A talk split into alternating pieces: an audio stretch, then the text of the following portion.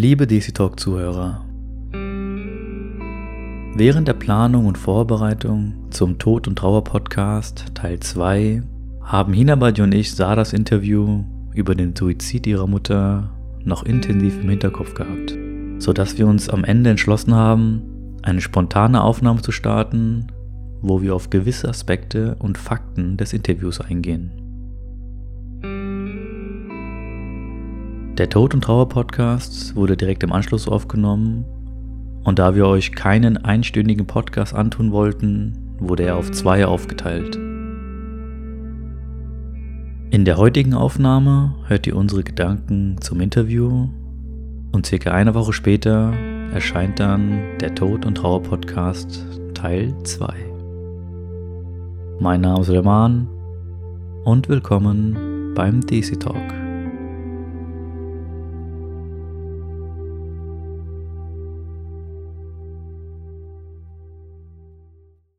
Hallo Inabaji, wie geht's dir? Ja, gut, wie immer. Ähm, schwieriges Thema heute. Ähm, ja, wir, wir werden schauen, wie sich das entwickelt, unser Gespräch. Genau, vorab nochmal zu erwähnen, wir wissen nicht ehrlich gesagt, wie lang der Podcast gehen wird. Es kann sein, dass wir den nochmal zweiteilen werden. Das entscheiden wir aber spontan und ich würde sagen, wir fangen mal direkt, ähm, direkt mit dem Thema an. Als ich Sarahs Interview gehört habe, da muss ich sagen, war ich tagelang und wochenlang so betroffen. Ich habe so viele Fragen und so vieles, was ich so aufarbeiten müsste. Leider fehlt uns da auch einfach die Kompetenz. Wir bräuchten eigentlich einen Psychologen, der die Dinge versachlicht und erklärt, was da in einem menschlichen Gehirn vorgeht, ähm, das bereit ist, so etwas zu tun. Und ähm, ich denke, die Betroffenheit rührt auch daher, dass ich, wie viele unserer Zuhörerinnen, Mutter bin. Ich schlüpfe ständig in die Rolle der Mutter, dann betrachte ich das Ganze aus der Sicht der Kinder und dann als Ehefrau. Aber es gelingt mir einfach nicht für den Suizid nur ansatzweise irgendwie Verständnis aufzubringen und mitfühlen zu sein. Du sagst ja, Manni, immer, ich bin die Stimme der Vernunft, ne? Und in diesem Fall bin ich, äh, weiß ich, dass es einfach äh, nicht vernünftig ist, ähm, darüber zu diskutieren, wenn jemand äh, Depressionen hat. Aber ich denke, dass es vielen so geht, dass sie verstummt sind, nachdem sie dieses Interview äh, gehört haben. Und in diesem Fall bin ich äh, die Stimme der Verstummten. So fühle ich mich zumindest äh, gerade. Und da richte ich auch wirklich direkt das Wort an Sarah. Es tut mir auch unendlich leid. Ich weiß, dass jedes Kind seine Mutter liebt. Äh, selbst Mütter, die ihre Kinder quälen, misshandeln, werden anfangs äh, nach wie vor von ihren Kindern geliebt und wollen nicht getrennt werden von ihnen. Ähm, Sarah äh, tut es sicherlich auch weh, wenn ich da meine Meinung über den Tod ihrer Mutter äußere, ähm, Fragen stelle. Aber ich muss es einfach tun, denn es ist in vielerlei Hinsicht einfach nur falsch. Es ist die falscheste Entscheidung, die ein Mensch treffen kann in seinem Leben. Und ja, dieser Mensch ist krank, aber deshalb ist es umso wichtiger, dass man alles dran setzt, um gesund zu werden. Jede Hilfe in Anspruch zu nehmen, wenn man solche Gedanken hat. Denn die Folgen für Hinterbliebene, die sind wirklich katastrophal. Ähm, und da möchte ich einfach ein paar Gedanken und Fragen mit dir, Mani, und den Zuhörern teilen und ja, bin gespannt, äh, ja, wie ihr das aufnehmt und wie du es aufnimmst. In diesem Podcast, glaube ich, werde ich derjenige sein, der etwas ruhiger ist, weil ich die Dinge etwas anders sehe. Aber dazu kommen wir gleich.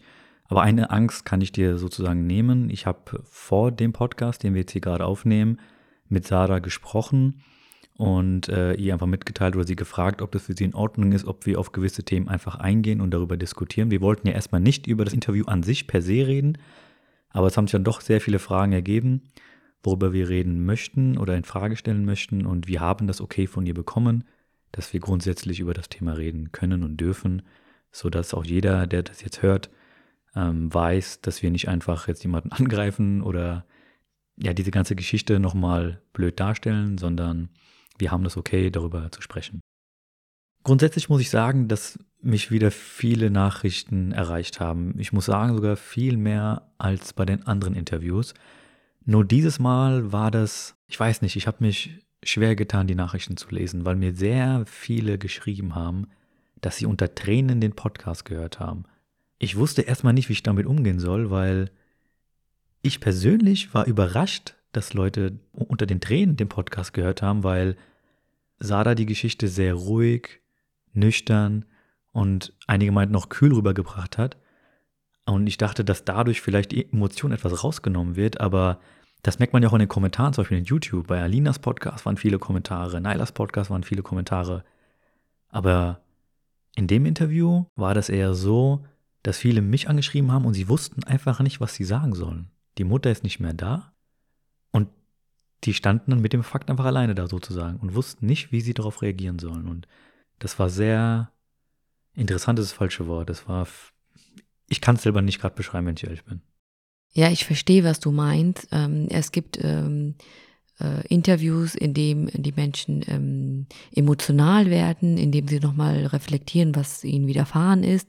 Und ähm, es gibt Menschen wie Sarah, ähm, die das sehr nüchtern erklären sogar schon und, und ähm, äh, das auch schon psychologisch vielleicht aufgearbeitet haben. Und da muss ich sagen, da greift bei mir eher ähm, dieser Punkt auf, dass ich sage, ich kann mich sehr gut in die Sache hineinversetzen, weil sie es so nüchtern ähm, erläutert und weil ich denke, dass sie es gut verarbeitet hat. Ähm, ähm, da, das trifft mich sogar eher, das nimmt mich sogar mehr mit ähm, und beschäftigt mich sogar eher, als wenn ich äh, Interviews höre oder generell, wenn mir jemand etwas erzählt und äh, ja, dann in Tränen ausbricht. Da denke ich, da, da ist noch so viel, was zur Aus Aufarbeitung äh, äh, da und vorhanden ist. Und äh, vielleicht sollte man erst das aufarbeiten, bevor man das jemand anderen erzählt. Also ich meine jetzt gar nicht die Geschichten von Naila und Alina, die waren, ich finde, beide waren sehr, sehr reflektierend. Ich meine jetzt grundsätzlich. Okay, kommen wir dann zum ersten Punkt hin, den du dir notiert hattest. Genau, also der erste Punkt war, dass Sarah und ihr Bruder nun mal Kinder waren, als das passiert ist. Sie konnten ihrer Mutter nicht helfen. Ihnen trifft halt keine Schuld am Tod ihrer Mutter und dennoch beeinflusst diese Entscheidung ganz gravierend das Leben dieser Kinder. Sarah sprach sehr reflektiert, sehr besonnen. Ich vermute, dass sie schon ähm, etwas Lebenserfahrung hat, jetzt viel klarer die Dinge sieht. Ähm, und ich frage mich, konnte sie trotz dieser Erfahrung ein in Anführungszeichen normales Leben führen? Hat sie geheiratet, Kinder bekommen? Wie ist die Beziehung zu ihrer restlichen Familie? Ähm, das sind alles Fragen, die ich wirklich nicht stelle, weil ich neugierig bin, sondern weil ich stark vermute, dass durch diese Entscheidung ähm, und durch die Entscheidung ihrer Mutter so viele Leben beeinflusst worden sind, äh, schwieriger und komplizierter wurden und man einfach auch einen Schaden davon trägt. Also sie wirkt auf mich sehr stark und selbstbewusst und selbstständig, eine Person, die mit beiden Beinen fest auf dem Boden der Tatsachen steht.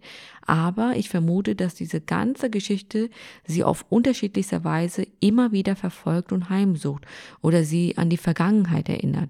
Also ihr, ihr das Leben einfach schwerer macht. Und das ist einfach unfair, weil sie als Kind nichts und gar nichts hätte tun können, um das, diesen Umstand zu ändern, um das zu verhindern. Und weil sie als Erwachsener die Last ihrer Vergangenheit mit sich trägt, ähm, kann ich mir vorstellen, dass sie sich ähm, ihre Zukunft oder ihre Gegenwart sehr schwer gestaltet. Hat sie das Beste draus gemacht oder trauert sie, dass sie viele Sachen, ähm, äh, also dass viele Sachen dadurch für sie nicht möglich äh, waren oder sind, zum Beispiel Vertrauen und emotionale Bindung aufzubauen zu anderen Menschen oder, weiß ich nicht, einen bestimmten Beruf auszuüben oder ein bestimmtes Hobby. Ähm, diese Fragen stelle ich mich einfach. Das sind viele Fragen, die ich leider ehrlich gesagt nicht beantworten kann oder werde. Ähm, was ich jetzt gar nicht als Angriff meine, sondern es gab, also ich habe mit Sarah ja sehr lang gesprochen, vor dem Podcast, nach dem Podcast. Und sie hat mir viel von ihrer Lebensgeschichte nochmal erzählt. Das Einzige, was ich dazu sagen kann und darf, ist einfach, dass die Tatsache, dass sich ihre Mutter umgebracht hat, sie sehr, sehr lange verfolgt hat. Und die Dinge, die du da erwähnt hattest, dass es schon in die Richtung geht. Wie weit das alles gegangen ist, wie gesagt, da möchte ich mich enthalten und möchte da nicht viel mehr preisgeben. Aber es war definitiv so, dass dieses Thema sie sehr, sehr lange verfolgt hat und ja, einen gewissen Schaden schon hinterlassen hat. Und die zweite Sache ist, ähm, das hat sie nicht ausgesprochen und du hast es vermutlich auch aus Pietätsgründen nicht gefragt, aber schlussendlich hat sich ihre Mutter selbst angezündet. Also auch über diese Tatsache müssen wir reden, denn unter all den Möglichkeiten, die sie hatte, wählte sie diese Art von Tod. Ich meine, ich kann mir kaum etwas Qualvolleres vorstellen, als so zu sterben. Was ging wohl in ihr vor, als sie sich dazu entschieden hat? Ist das, ist da so viel Selbsthass gewesen oder Hass auf andere, auf die Gesellschaft, auf andere Menschen? Gibt es denn den Leidensdruck wieder oder war es als Bestrafung für sich oder für andere zu verstehen? Auch diese Tatsache, ähm, wo das Ganze ablief, im Kinderzimmer, in einem Raum, wo sie den Kindern am nächsten war, äh, vermutlich in ihren letzten Stunden. Aber es ist nun mal auch ein Raum, in dem die Kinder spielen, ihre Hausaufgaben machen, Spaß haben, sich zurückziehen können. Es ist ein ganz besonderer Raum, sowohl für die Kinder als auch für die Eltern, die den Raum gestalten für ihre Kinder. Und den hat sie äh, tatsächlich buchstäblich zerstört. Wie soll ein Vater dann jemals wieder seine Kinder in diesem Raum schlafen legen? Wie sollen die Kinder sich jemals wieder in diesem Raum sicher fühlen? Diese Geschichte erinnert mich halt auch an die Tragödie, die letztes Jahr bei uns im Ort passiert ist. Also ich kenne wirklich nicht die Familie, ich weiß nichts von ihnen, ich weiß nicht, wo sie wohnen, ich kenne die Vorgeschichte nicht. Aber was halt Tatsache ist, dass sich da eine Mutter von zwei kleinen Kindern ähm, auch dazu entschieden hat, äh, Suizid begangen hat und auch im Kinderzimmer am Hochbett der Kinder sich selbst erdrosselt hat. Und sowas macht mich halt vollkommen fassungslos. Also ich verstehe nicht, welche Prozesse in einem Gehirn vorgehen, ähm, so eine Entscheidung zu fällen und auf diese Art äh, das Ganze durchzuziehen. Ähm, ja, das, das sind halt einfach so rhetorische Fragen, äh, die momentan natürlich keiner beantworten kann. Ja, und äh, da kommen wir zu dem Part, den ich ganz am Anfang erwähnt habe, dass ich mich sehr schwer tue mit dem Thema, besser gesagt mit diesen Fragen. Ich kann wirklich jeden Menschen verstehen und auch dich, Inabaji, die sich diese Fragen stellen, sich da Gedanken drüber machen. Aber der Punkt der ganzen Sache ist, also für mich, ich rede jetzt wirklich nur von mir.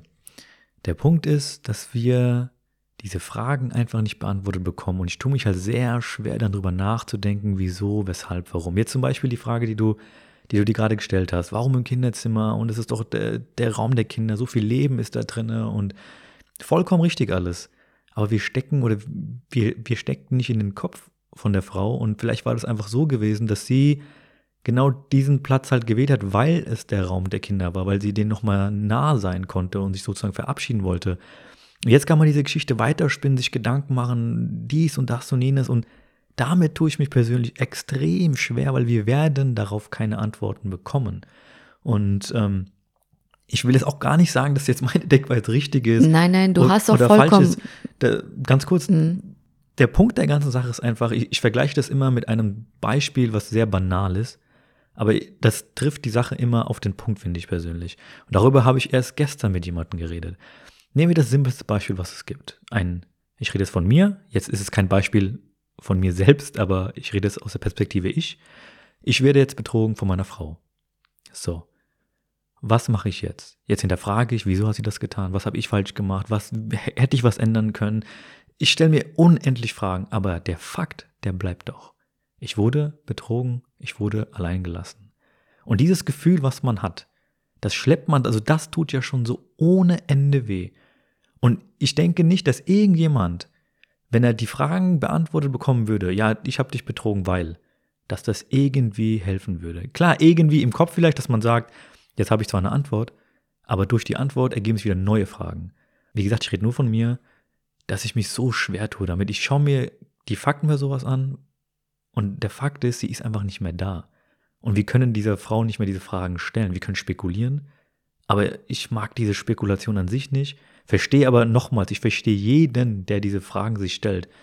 Aber ich tue mich da extrem schwer, weil, wenn man mal so überlegt, jeder Mensch war doch mal in einer Situation gewesen, wo er verletzt war. Jeder hat sich mal schlecht gefühlt, hat was ganz Schlimmes erlebt und viele bestimmt da draußen waren auch an dem Punkt, wo es so schlimm war, dass man aufgehört hat zu essen, man hat aufgehört zu schlafen, wenn man geschlafen hat, dann mit Tränen in den Augen eingeschlafen, aufgestanden, ebenfalls mit Tränen in den Augen. Man hat sich innerlich so gefühlt, als ob man am Sterben ist, so wirklich buchstäblich am Sterben ist. Dann versagt der Körper irgendwie, man will einfach nicht mehr. Und jetzt muss man sich vorstellen, dass das, was sie hatte, vermutlich nochmal hundertmal schlimmer war, weil das Herz aufgehört hat zu fühlen, der Verstand hat diese Krankheit, Depression in den Kopf bekommen und ich kann mir das gar nicht ausmalen, wie schlimm das dann war für sie im Kopf, das irgendwie zu verarbeiten. Ich meine, du hast. Ich stimme dir ja, ich stimme dir ja in diesem Punkt ja auch zu.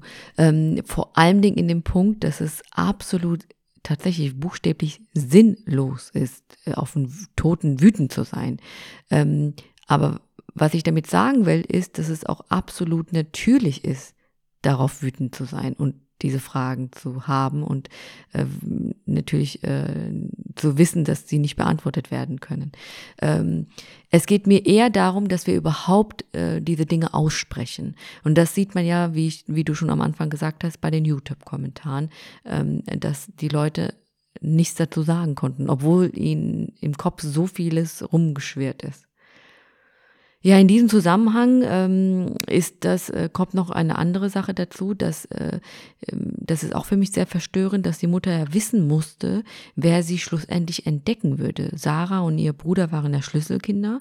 Sie waren die ersten, die ähm, in die Wohnung zurückkehren würden. Und so war es ja dann auch tatsächlich. Ähm, hat sich die Mutter darüber Gedanken gemacht? Hatte sich äh, das so vorgestellt sogar? Oder wollte sie das gar nicht, äh, dass es so abläuft? Oder hat sie das alles ignoriert? Wie gesagt, wieder Fragen, ähm, die man darauf kriegt man halt jetzt keine Antworten mehr. Und dann nochmal ganz kurz, ich weiß, ich wiederhole mich gerade, aber ich möchte es einfach nochmal gerade rücken oder ganz deutlich klarstellen, dass ich weder jemanden kritisiere, der sich diese Fragen stellt oder diese Fragen im Kopf hat, sondern es ging mir nur darum, euch eine andere Perspektive nochmal zu zeigen, wie auch andere Menschen das sehen können wie ich es zum Beispiel sehe. Dass ich am Anfang, vielleicht oder vor vielen Jahren, hätte ich mir genau dieselben Fragen gestellt, aber irgendwann war dann der Punkt da, wo ich mir dann gesagt habe, es gibt einfach Situationen oder Momente, wo mir einfach die Kraft fehlt, über dieses schreckliche Ereignis nachzudenken und dann versuche damit abzuschließen und zu sagen, okay, es war halt so, ich kriege keine Antworten mehr und da bringt es auch gar nichts mehr, darüber zu diskutieren oder darüber nachzudenken, wieso, weshalb, warum. Das ja, wollte ich nur bist, mal kurz erwähnen. Ja. ja, du bist auch viel mehr involviert in die Sache. Also die Zuhörer merken ja auch mit diesen Geschichten, dass diese Geschichten uns ja natürlich auch berühren. Die machen ja etwas mit uns, ja. Ähm, und äh, vor allen Dingen mit dir, weil du äh, den direkten Kontakt zu denen hast. Du siehst die Menschen und die erzählen dir das ähm, äh, ja, in, in, in Anwesenheit. Du siehst den Menschen in die Augen dabei. Und äh, das ist, ähm, ja, das ist eine, tatsächlich eine Leistung, ähm, die nicht jeder stemmen kann. Dankeschön. Jetzt bin ich wieder ruhig. okay, dann kommen wir zum nächsten Punkt. Ähm, ich verstehe, in welch einer prekären Situation äh, die Mutter von Sarah äh, war und sich befunden hat. Vor allem, wenn man bedenkt, in welcher Zeit das Ganze ablief. Vor 25 Jahren, vor mehr als 25 Jahren. Sie hatte eine glückliche und gesunde Familie. Sie war selbstständig. Sie führte eine liebevolle Beziehung, sowohl zu ihrem Mann als auch zu ihren Kindern. Ähm, dann verliebte sie sich in eine Frau, entdeckte eine ganz andere Seite an ihr. Ähm, dann die Angst davor, dass das Ganze Republik wird, die Angst, äh, die Freundin zu verlieren. Das ist schon ein immenser Druck, äh, den sie schlussendlich, an den sie schlussendlich krank geworden ist. Sie hat aber nicht die Möglichkeit genutzt, die Familie zu verlassen, mit ihrer Freundin ein neues Leben zu beginnen, woanders oder sowas. Vielleicht war die Option auch gar nicht mehr vorhanden. Wir wissen es ja nicht, ähm, wie die Freundin auf all das reagiert hat, ob es zu einer Trennung kam, von wem diese ausging. Aber wir wissen, dass sie nicht äh, nur ihre Familie verlassen wollte, sondern diese Welt, dieses Leben. Sie hatte eine Wahl und sie hat sich gegen das Leben entschieden. Und diese Entscheidung ist, egal unter welchen Umständen sie gefällt wird, einfach falsch, denn sie beeinflusst so viele andere Menschen. In diesem Fall trägt sie ähm, die Verantwortung für ihre Kinder und sie entzieht sich dieser Verantwortung auf die brutalste Art und Weise. Mir sind auch äh, folgende Gedanken gekommen, dass, ähm, dass es Menschen gibt, die wollen nicht sterben und tun es trotzdem. Durch Krankheit, durch Unfälle, durch einen gewaltsamen Tod wie Mord und Totschlag. Sie alle hatten nicht die Wahl gehabt. Und es gibt Menschen, ähm, die sind alleine, die haben tatsächlich niemanden, wirklich niemanden, der für sie da ist, mit dem sie ihre Sorgen und Ängste und ihre, ihren Glück äh, oder Unglück teilen können. Menschen, die auf der Flucht sind, Menschen, die gefangen sind, Menschen, die sich in Gewalt anderer befinden befinden. Und es gibt halt Menschen, die glauben, alleine zu sein, ähm, sind es aber tatsächlich nicht. In beiden Fällen verstehe ich, dass man suizidale Gedanken hat, aber gerade im zweiten Fall ist Suizid halt absolut keine Lösung. Ähm, war es nie und wird es auch niemals sein. Ich finde einfach, wenn Menschen ein Knoten beispielsweise in der Brust spüren oder einen stechenden Schmerz in der Brust verspüren.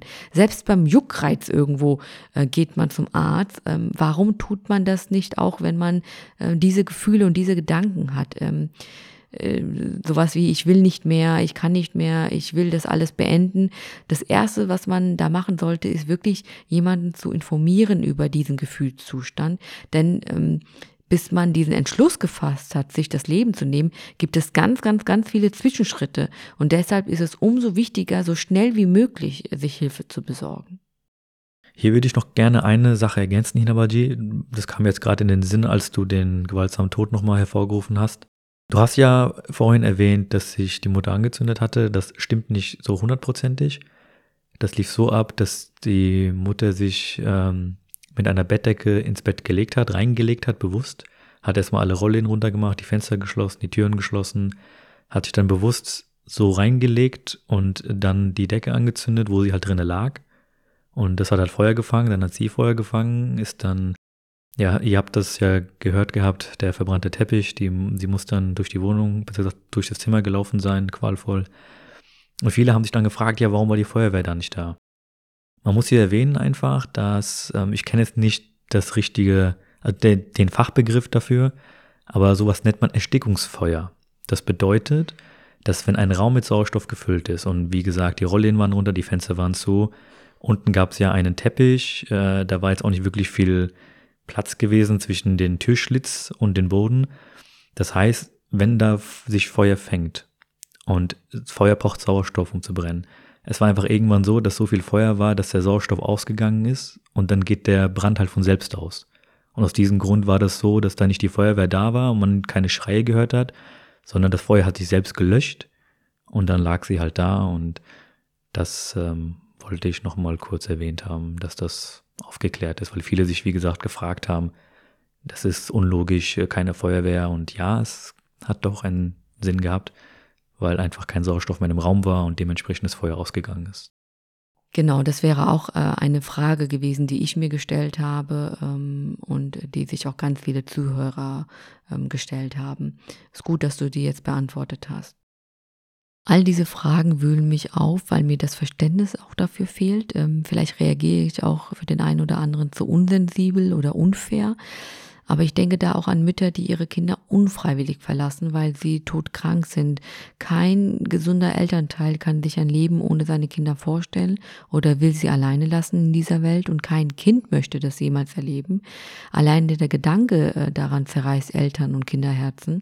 Aber Sarahs Beispiel zeigt auch, dass, ähm, was wir im letzten Podcast auch angesprochen hatten, dass selbst in intakten Familien äh, wie die von Sarah mit moderner Rollenverteilung etc., dass selbst selbst bei solchen Familien hm, auch unvorhergesehbare Ereignisse äh, geschehen, eine ganze Familie ins Unglück äh, stürzt und dass jeder von uns in Nöte geraten kann, ähm, dass es umso wichtiger ist, dann richtig zu reagieren. Die Familie der Mutter tat es halt nicht. Sie war weder für ihre Schwester dann noch äh, für die ähm, Kinder und ähm, in so einer Situation, wo sie sie so dringend gebraucht haben, Hilfe und Unterstützung und äh, bedingungslose und ehrliche Liebe, äh, auf die angewiesen waren, da waren halt äh, die Familienmitglieder nicht da.